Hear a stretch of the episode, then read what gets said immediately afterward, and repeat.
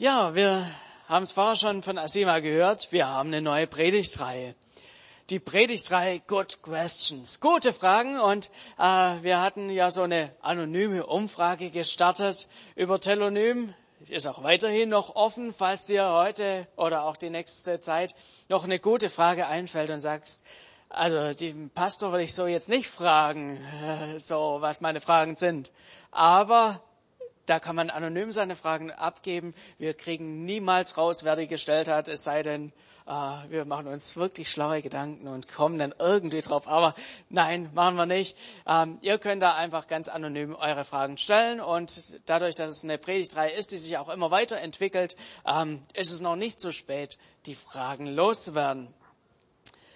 Für heute habe ich unter den vielen Fragen, die gekommen sind, habe ich einfach mal eine Frage mir rausgepickt. Ich habe gedacht, gutes Thema. Nicht ganz einfach.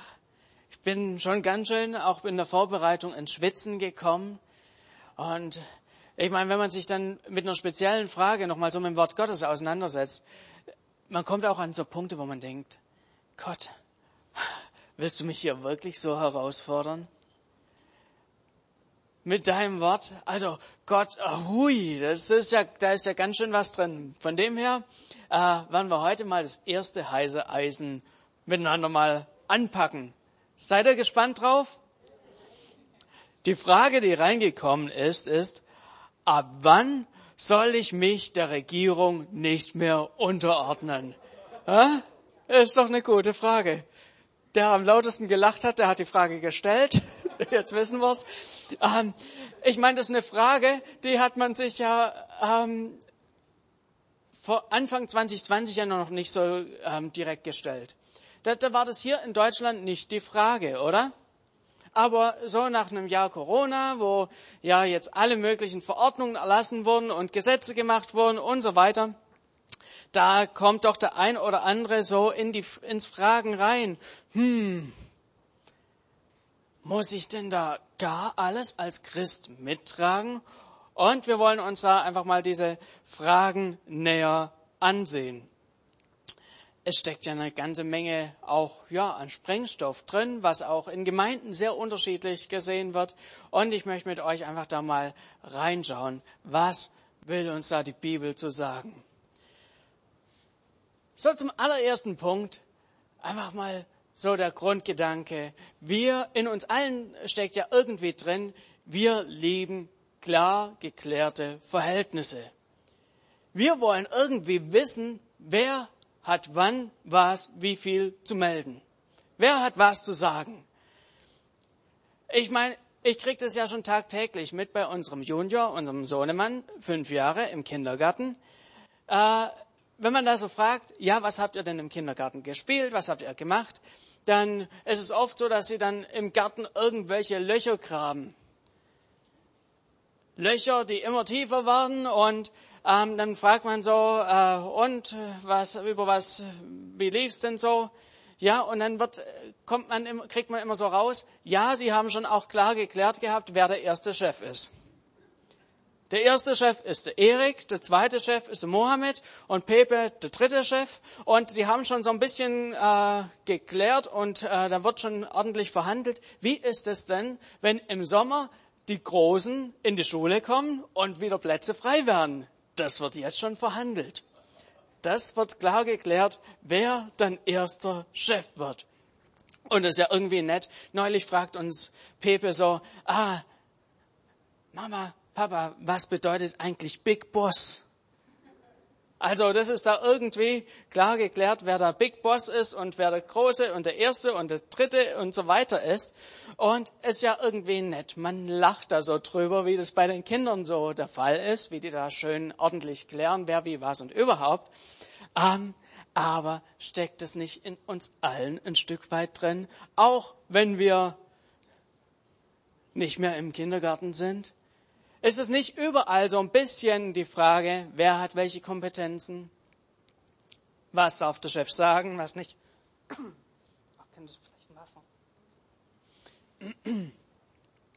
Wie viel? Entschuldigung. Ah. Wie viel hat die Frau zu Hause zu, ähm, zu sagen? Der Pastor in der Gemeinde, die Schwiegermutter in der Familie und eben auch der Staat im Leben. Das ist doch auch irgendwie in der heutigen Zeit so eine Frage. Und nicht nur heute. Vielen Dank.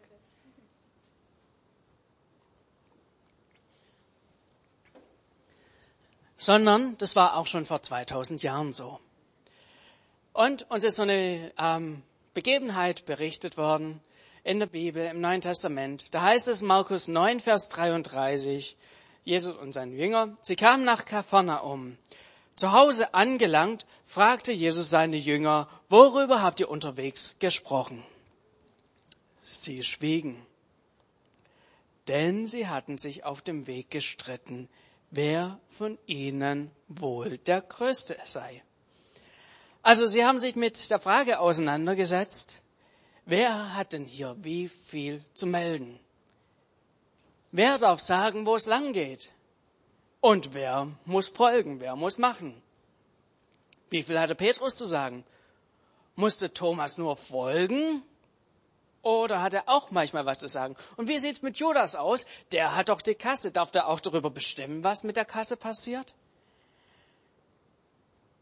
Und die große Frage dahinter ist doch für die Einzelnen immer wieder so, wie komme ich denn am besten bei der Sache weg?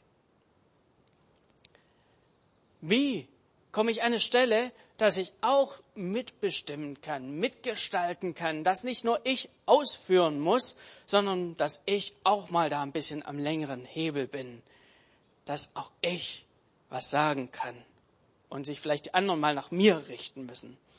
Und es ist interessant, was Jesus darauf antwortet. Da setzte sich Jesus, rief die Zwölf zu sich und sagte zu ihnen, wenn jemand der Erste sein will, soll er der Letzte von allen und der Diener aller sein. Es ist auch hochinteressant, wie hier Jesus reagiert. Er sagt, wenn hier jemand der Erste sein will, der soll allen dienen. Wenn jemand nach sei, auf seine eigenen Vorteile aus ist, wenn jemand Vorteile haben möchte, hey, der soll den anderen erstmal zum Vorteil verhelfen. Und so sagt hier Jesus, es geht nicht darum, irgendwie den zu finden, der am meisten zu sagen hat, sondern den zu finden, der bereit ist, anderen zu dienen. Und so fordert uns Jesus hier auf, löse dich mal von dem Gedanken, wer hat mir jetzt hier wie viel zu sagen? Wer ist hier der Chef?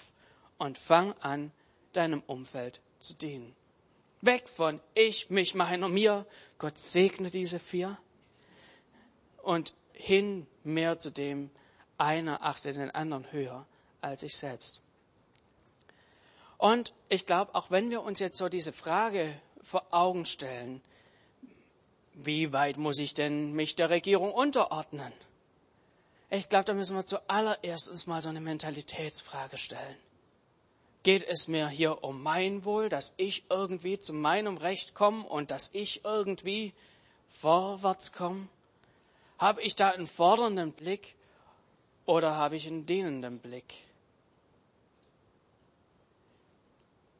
In Römer 13, da geht es auch nochmal so um die Unterordnung vom Staat und Paulus fordert da zu folgendem heraus ab Vers 3. Denn die, denn die Gewalt haben muss man nicht fürchten wegen guter, sondern wegen böser Werke.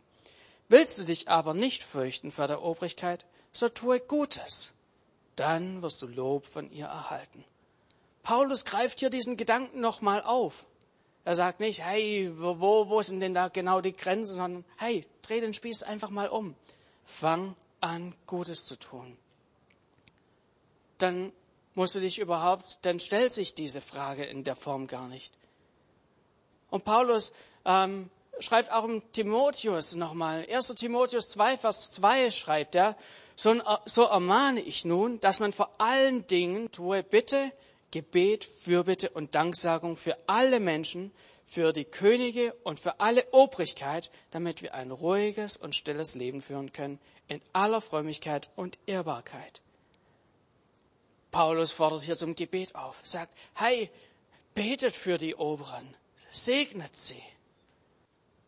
Und so möchte ich uns hier einfach als allererstes mal so ein bisschen mit dieser Mentalitätsfrage herausfordern. Mit welcher Grundeinstellung bin ich unterwegs? Bin ich am Schauen, wie ich dienen kann, wie ich meine Regierung segnen kann? Oder bin ich mit einem fordernden Blick unterwegs? Wie komme ich zu meinem Recht?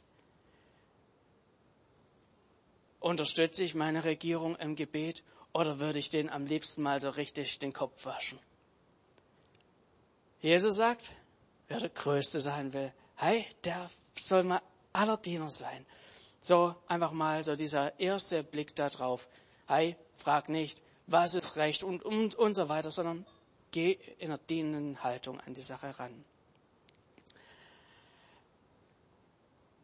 Ein zweiter Aspekt von diesem Thema möchte ich mit reinschauen. Welchen Stellenwert hat denn der Staat in der Bibel und auch im Reich Gottes? Wie sind da die Verhältnisse zueinander? Was sagt Jesus zum Thema Staat?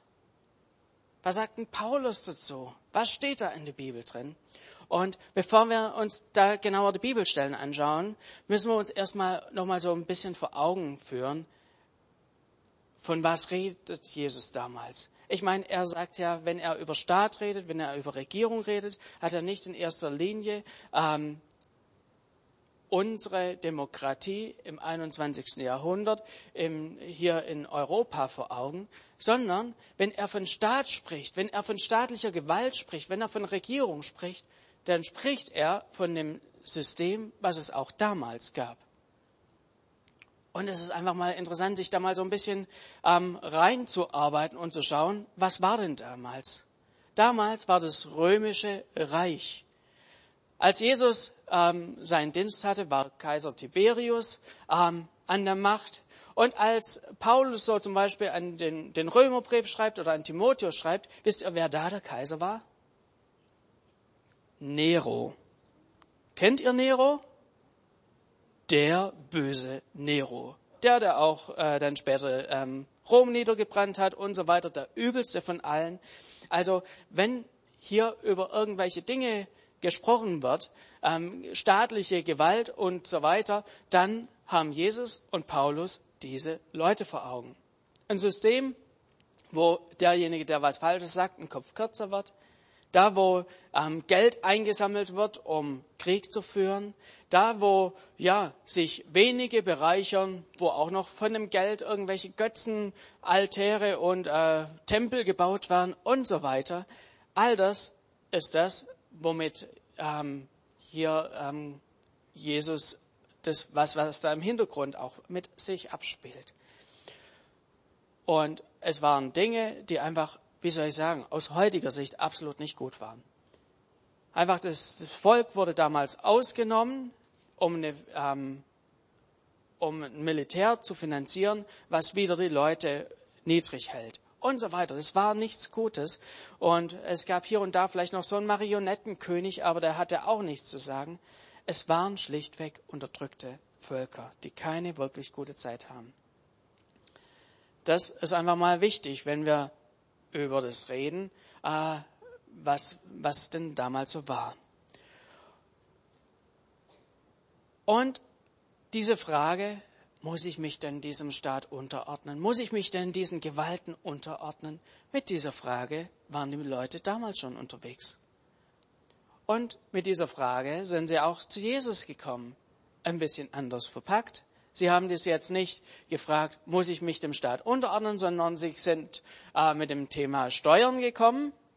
Sie haben gefragt, ja, muss ich denn eigentlich Steuern zahlen? Muss ich mit meinem Geld dieses böse Zeugs mitfinanzieren, was die machen? Ist das in Ordnung?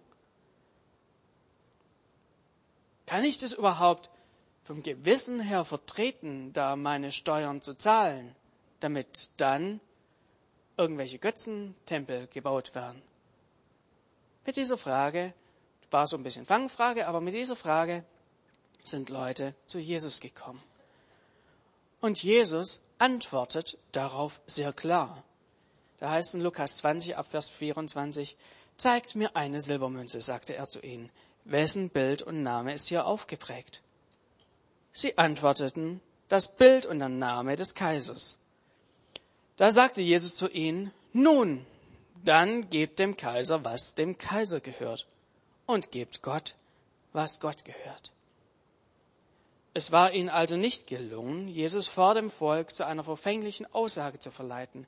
Im Gegenteil, seine Antwort hatte sie so verblüfft, dass sie nichts mehr zu sagen wussten. Den Menschen verschlägt die Sprache, als er hier einfach sagt, hey, gebt dem Kaiser, was des Kaisers ist. Sie hätten gerne gehört, hey, unterstützt bloß nicht dieses böse System. Sie hätten, viele hätten am liebsten gehabt, dass Jesus die Römer aus dem Land vertreibt und sein Königreich aufrichtet. Hier hätte er doch einen guten Aufhänger gehabt. Er hätte sagen können, ja, endlich kommen wir zu dieser wichtigen Frage hier.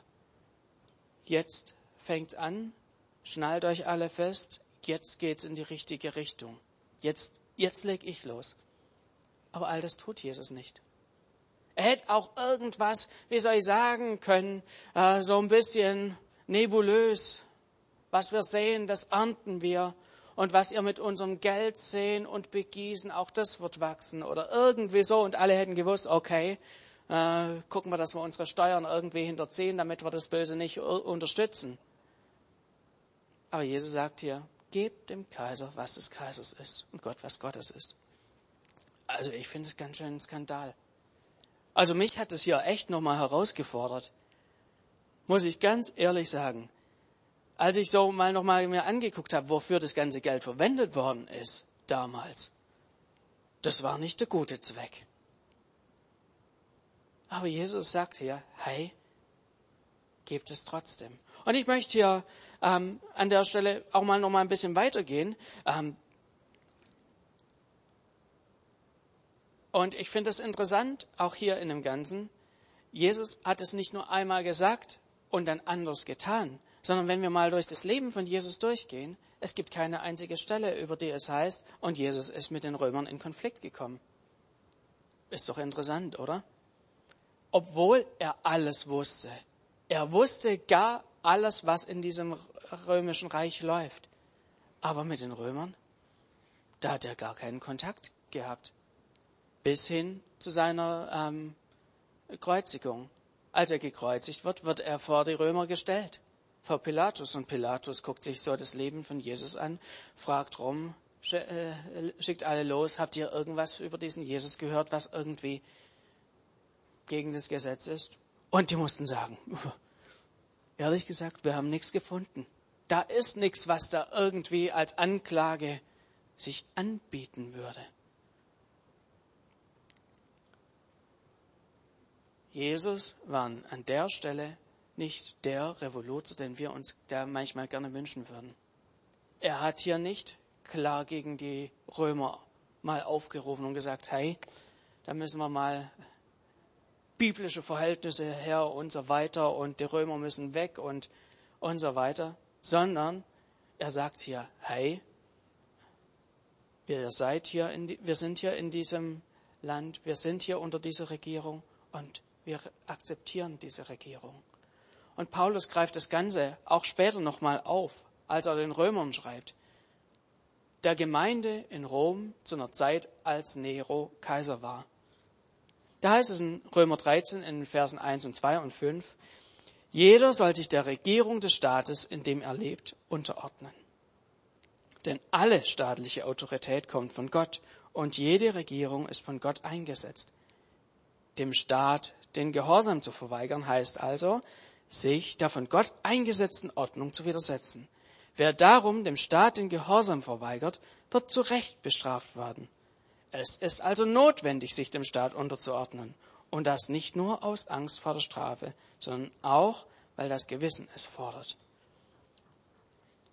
Und auch in dem Kontext über Unterordnung schreibt hier Paulus nochmal das Thema Finanzen, das betrifft es auch. Hey, auch zahlt eure Steuern. Und ich finde schon krass, wie Paulus das zu einer Zeit fordert, als der übelste Kaiser überhaupt dran war. der Gemeinde in Rom, die alles live mitgekriegt hat. Ich finde das krass. Mich hat es echt nochmal hier richtig herausgefordert, diese Stelle. Was sagen Jesus und Paulus hier? Was bringen sie mit ihren Aussagen rüber? Was für mich deutlich wird, ist, halte eine Spannung aus. Das ist nicht schön an manchen Stellen, aber du bist Teil dieser Gesellschaft. Und auch wenn Dinge vielleicht anders laufen, als es dir gut erscheint, wie es dir gut schmeckt, ordne dich erstmal ein, ordne dich unter. Gib dem Kaiser, was des Kaisers ist. Jeder soll sich seiner Regierung unterordnen. Das mag manchmal eine echte Herausforderung sein und man wünscht sich das anders. Aber hier stellt uns die Bibel in diese Spannung rein und lässt uns hier nicht die einfachen Auswege haben. Sagt nicht, ah, sobald ihr mit dem Kurs nicht so richtig äh, einverstanden seid, wenn ihr, sobald ihr irgendwas findet an der Regierung, was hier nicht dem Willen Gottes entspricht, dann ha, relativiert es mal so ein bisschen sondern halte diese Spannung aus, die die Regierung trifft. Auch wenn es vielleicht deine Freiheiten einschränkt. Auch wenn du am liebsten mal sagen würdest, die können mich alle mal, jetzt mache ich das so, wie ich das gern möchte, so wie mir das gut tut. Hey, vielleicht hat sich da auch in dir was angestaut, wo du wirklich gerade so in, mit unserer Regierung am Hadern bist, wo du am liebsten mal so richtig ihnen die Meinung sagen möchtest, möchte ich dich einfach nochmal bitten, lest doch einfach die Bibelstellen nochmal in aller Ruhe durch und frag Gott, möchtest du mir hier nochmal was sagen? Möchtest du mein Herz reinsprechen? Vielleicht denkst du dir jetzt, boah, wie krass ist das jetzt? Gibt es denn gar keine Grenzen? Müssen wir uns voll unterordnen, immer, überall? Hätte ich dann in der NS-Zeit den Nazis auch zuklatschen müssen? Müssen die Christen in Nordkorea Kim Jong-un auch schön brav dienen?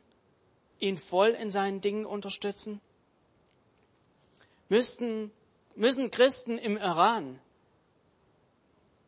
dort mit unterstützen, dass die eine Atombombe basteln können, um Israel anzugreifen? Was sie offen als Ziel so äh, rausgegeben haben. Gibt es da gar keine Grenzen? Sind denn Christen zu allem Ja und Amen verpflichtet?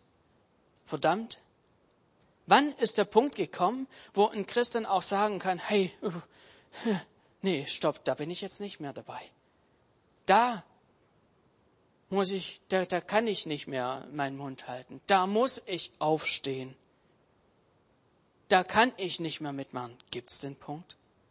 Wir schauen uns mal zwei Begebenheiten aus der Bibel an, wo Menschen, die gottesfürchtig waren, sich gegen die Anordnung von Autoritätspersonen entschieden haben, wo sie klar eine andere Sache gemacht haben und wo Gott sich auch dazugestellt hat, wo man gesehen hat, hey, das war der richtige Weg.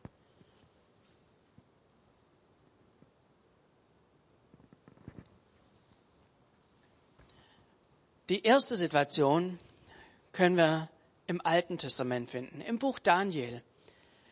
Es war eine Zeit, als Nebukadnezar über das babylonische Reich König war und ein riesengroßes Reich hatte. Und er hat auch teilweise Leute aus dem ähm, Königreich Juda, Israel, da ähm, deportiert und hat die Klügsten bei sich am Hof gehabt und sie damit eingesetzt, um ihr Know-how einfach auszunutzen.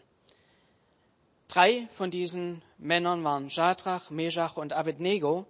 Und der König hat ein 30 Meter hohes, eine 30 Meter hohe Statue errichten lassen, ein Götzenbild.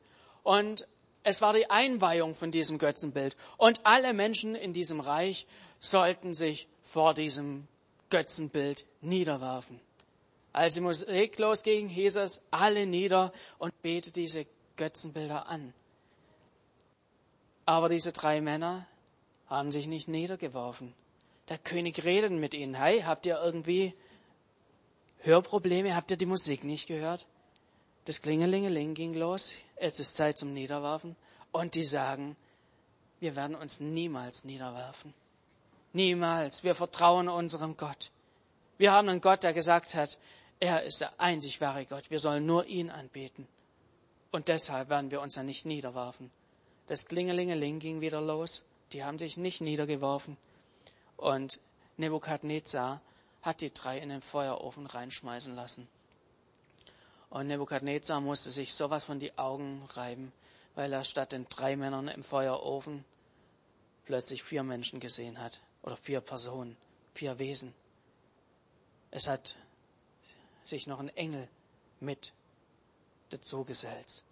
Und Nebukadnezar sagt, hey, schnell wieder raus, das wird mir hier zu unheimlich. Das, und die haben noch nicht mal irgendwie nach Rauch oder sonst was gerochen. So, die erste Situation, wo, sie, wo man einfach sehen kann, hey, da waren Leute, die haben gesagt, hey, nicht mit mir, egal was der König von mir will, ich mach's nicht. Weiteres Beispiel, was wir haben, ähm, wo Leute sich der Obrigkeit nicht untergeordnet haben, finden wir in der Apostelgeschichte. Ab Pfingsten wehte ja den Jüngern ein relativ kalter Wind um die Ohren. Petrus und Johannes haben Wunder getan, haben im Tempel ähm, auch gepredigt.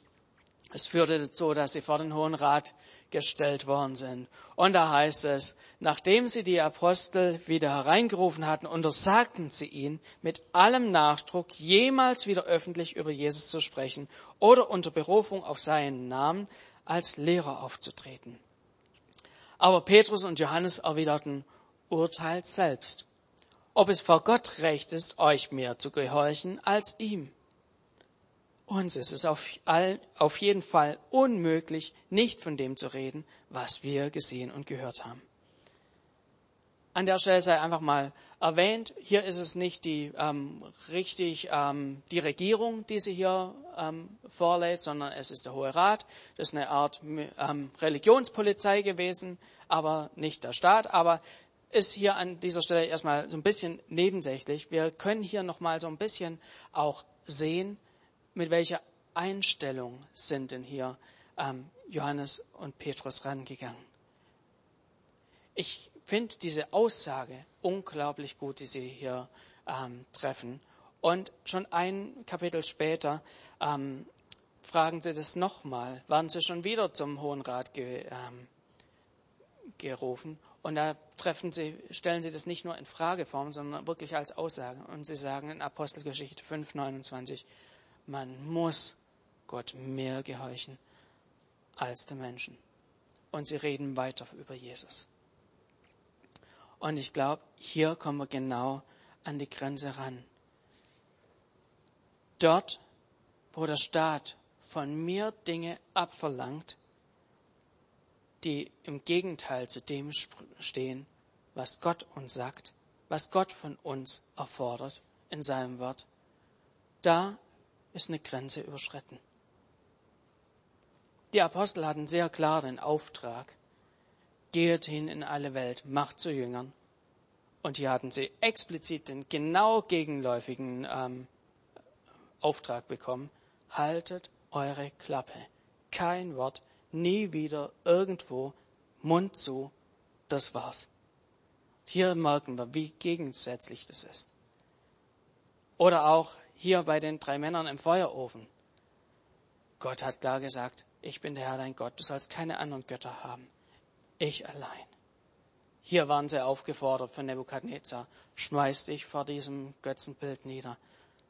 Hier sind ganz klare Grenzen überschritten, wo Gott A sagt und wer auch immer B sagt und sagt, hey, A nicht. Selbe können wir einfach mal auf die NS-Zeit übertragen. Damals, als man aufgefordert wurde, Juden zu verraten. Gleichzeitig sagt die Bibel, hey, das ist mein geliebtes Volk.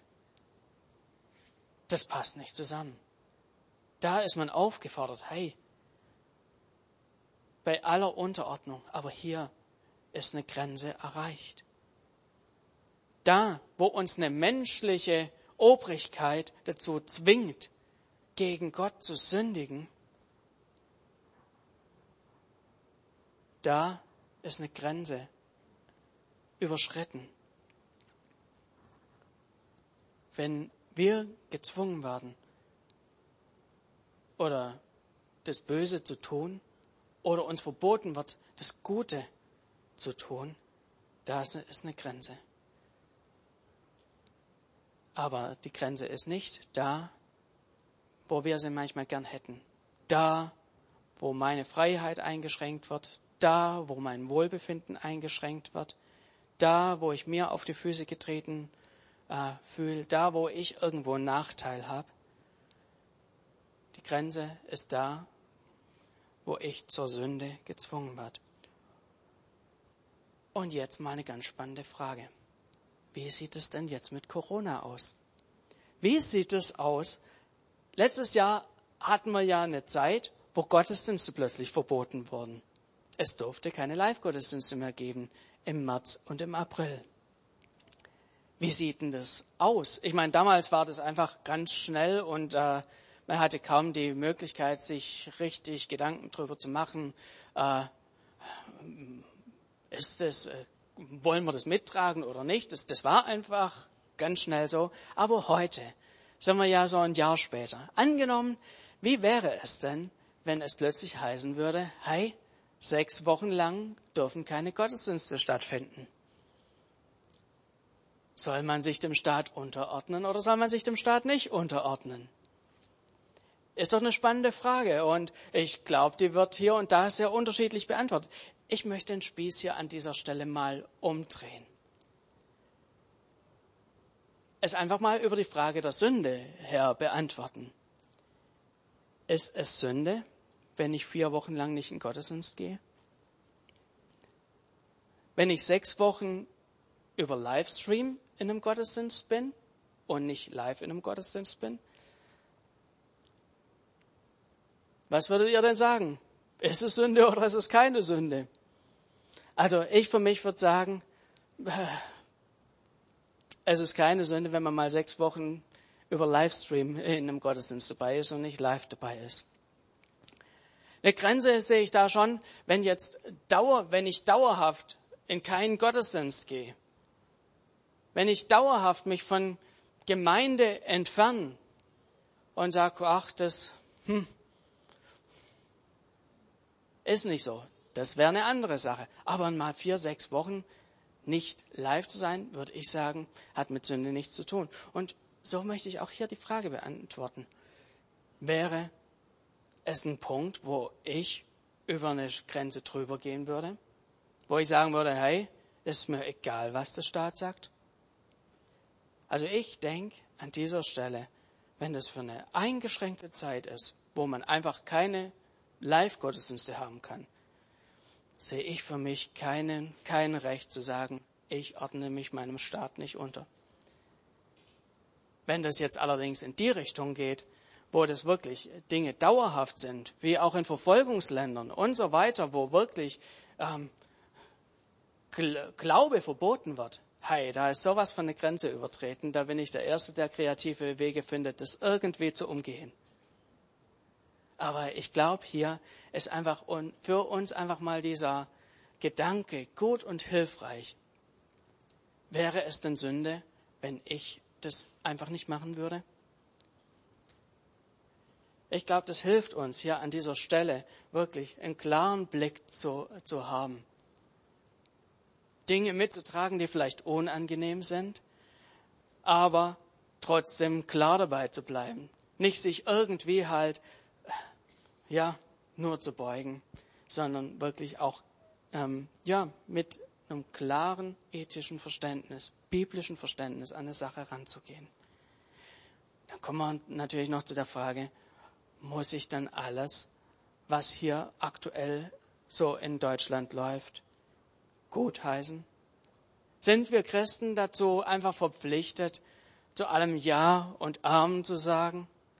Sollen wir einfach alles akzeptieren, wie momentan vielleicht Dinge, in welche Richtung sie gehen?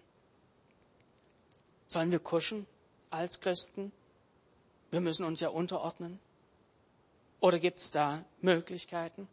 Ich glaube, wir haben da einen recht breiten Korridor, wo wir frei unsere Meinung äußern können, wo wir uns auf der einen Seite unserer Regierung unterordnen und trotzdem mitgestalten können. Wenn wir Möglichkeiten haben, äh, zu demonstrieren, wir können demonstrieren. Wenn wir, wir haben die Möglichkeit, uns über unterschiedliche Petitionen zu engagieren. Wir können uns politisch engagieren. Wir können wählen. Wir können zuständige Personen auf Missstände hinweisen. Wir können unsere Meinung äußern und wir können darüber reden und ich glaube, das ist auch gut, wenn wir das tun. Wenn wir da wirklich Missstände sehen, dass wir auch klar sind und sagen, hey, Achtung, ich sehe hier was in eine falsche Richtung laufen. Wir sind nicht dazu verdonnert, nur die ruhigen Duckmäuschen zu sein, alles toll zu heißen und äh, den hier zu machen, äh, alles wunderbar und auf die Zähne zu beißen, sondern wir können uns hier auch äußern und sollen uns äußern, aber in aller Unterordnung der Regierung gegenüber. Und ich bin einfach, wenn ich, ich habe mir das so einfach nochmal so durch den Kopf gehen lassen. Ich bin echt so dankbar, dass wir in einer Demokratie leben. Und ich habe so mein Leben noch, bin ich so nochmal innerlich durchgegangen. Und mir fällt keine einzige Situation ein, wo ich von unserem Staat zu irgendwas gezwungen wurde, wo ich sagen musste, hey, das kann ich vor meinem Gott nicht verantworten ich, der, der Staat, der, der fordert jetzt von mir hier zu sündigen. Keine einzige Situation. Und ich glaube, in dem Ganzen dürfen wir da wirklich mit einem dankbaren Herz unterwegs sein. Und wir können hier wirklich auch entspannt mit Gottes Wort einfach die nächsten Schritte gehen. Ich möchte einfach nochmal so ein bisschen die Punkte wiederholen wenn es ja um die Frage geht, ob wir denn uns dem Staat immer unterordnen müssen, wo da die Grenzen sind. Erster Punkt einfach nochmal so. Wir alle leben so mit diesem Wunsch, uns selbst bestimmt zu leben. Wir wollen der Herr über unser eigenes Leben sein, aber wir sollten uns ja wirklich auch die Frage stellen, mit welcher Grundeinstellung sind wir denn hier unterwegs? Wollen wir das Beste für uns rausholen? Wollen wir im Mittelpunkt stehen oder sind wir hier auch mit einer Dienstmentalität unterwegs? Auch unserer äh, Regierung gegenüber. Stehen wir im Gebet hinter unserer Regierung, dass sie weise Entscheidungen treffen, noch bessere als bisher, viel bessere als bisher? Stehen wir da im Gebet dahinter oder würden wir denn am liebsten mal den Kopf waschen? Zweiter Punkt. Hier hat Jesus uns unglaublich herausgefordert mit Staat und ähm, Reich Gottes, wo Jesus uns auffordert, hey, tragt es mit. Zahlt die Steuern, auch wenn üble Dinge damit passieren. Ordnet euch diese Regierung unter. Egal, ob ihr gerade das Gefühl habt, es ist eine Top-Regierung oder ist keine Top-Regierung. Hey, ordnet euch unter. Und im letzten Punkt einfach noch so diese Grenzen der Unterordnung, wo ein Staat vielleicht dazu herausfordert, Dinge zu tun, die die Bibel Sünde nennt. Oder Dinge verbietet, die die Bibel einfach uns herausfordert zu tun. Und genau an der Stelle ist so ein Grad, wo wir aufpassen müssen, wo wir schauen müssen. Hey, bis hierher. Und sollte der Fall kommen, dass ich zu irgendwas aufgefordert wird, was für Gott nicht in Ordnung ist, dann bin ich bereit, mich meinem Gott unterzuordnen, seinen Wille an die erste Stelle zu stellen. Und das ist auch die Aufforderung, die wir in der Bibel immer wieder lesen, wo Gott uns immer wieder herausfordert.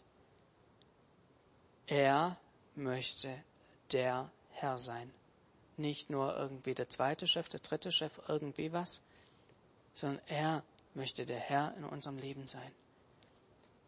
Er wünscht sich, dass wir ihn an die erste Stelle stellen. Nicht unsere Wünsche, sondern oder uns selbst, unser, was auch immer uns wichtig ist, sondern er fordert uns immer wieder heraus. Hey, trachtet zuerst nach dem Reich Gottes. Er fordert uns dazu heraus. Hey, es ist nicht recht, irgendwelche Menschen, irgendwelche Worte von Menschen über meine Worte zu stellen. Er wünscht sich nichts sehnlicher, als unser Herr zu sein. Er ist unser Schöpfer. Er ist unser guter, äh, unser guter Hirte. Er möchte uns führen und uns leiten und es wird zum Segen für unser Leben. Wenn wir bereit sind zu sagen, okay, Gott, ich stelle dich an die erste Stelle und nicht irgendwas anderes. Ich lade dich da wirklich auch ein, dich an der Stelle immer wieder zu prüfen. An welcher Stelle steht Gott in dem Ganzen? Lass ihn an der ersten Stelle sein. Folge sein Wort, dann werden wir auch Segen erleben. Davon bin ich fest überzeugt. Auch wenn es manche Situationen sind, wo wir denken, ah, das könnte doch in der Bibel anders drin stehen. Oh, ich will Segen dazu. Ich darf das Lobpreisteam nach vorn bitten, dass sie mit uns noch das letzte Lied spielen.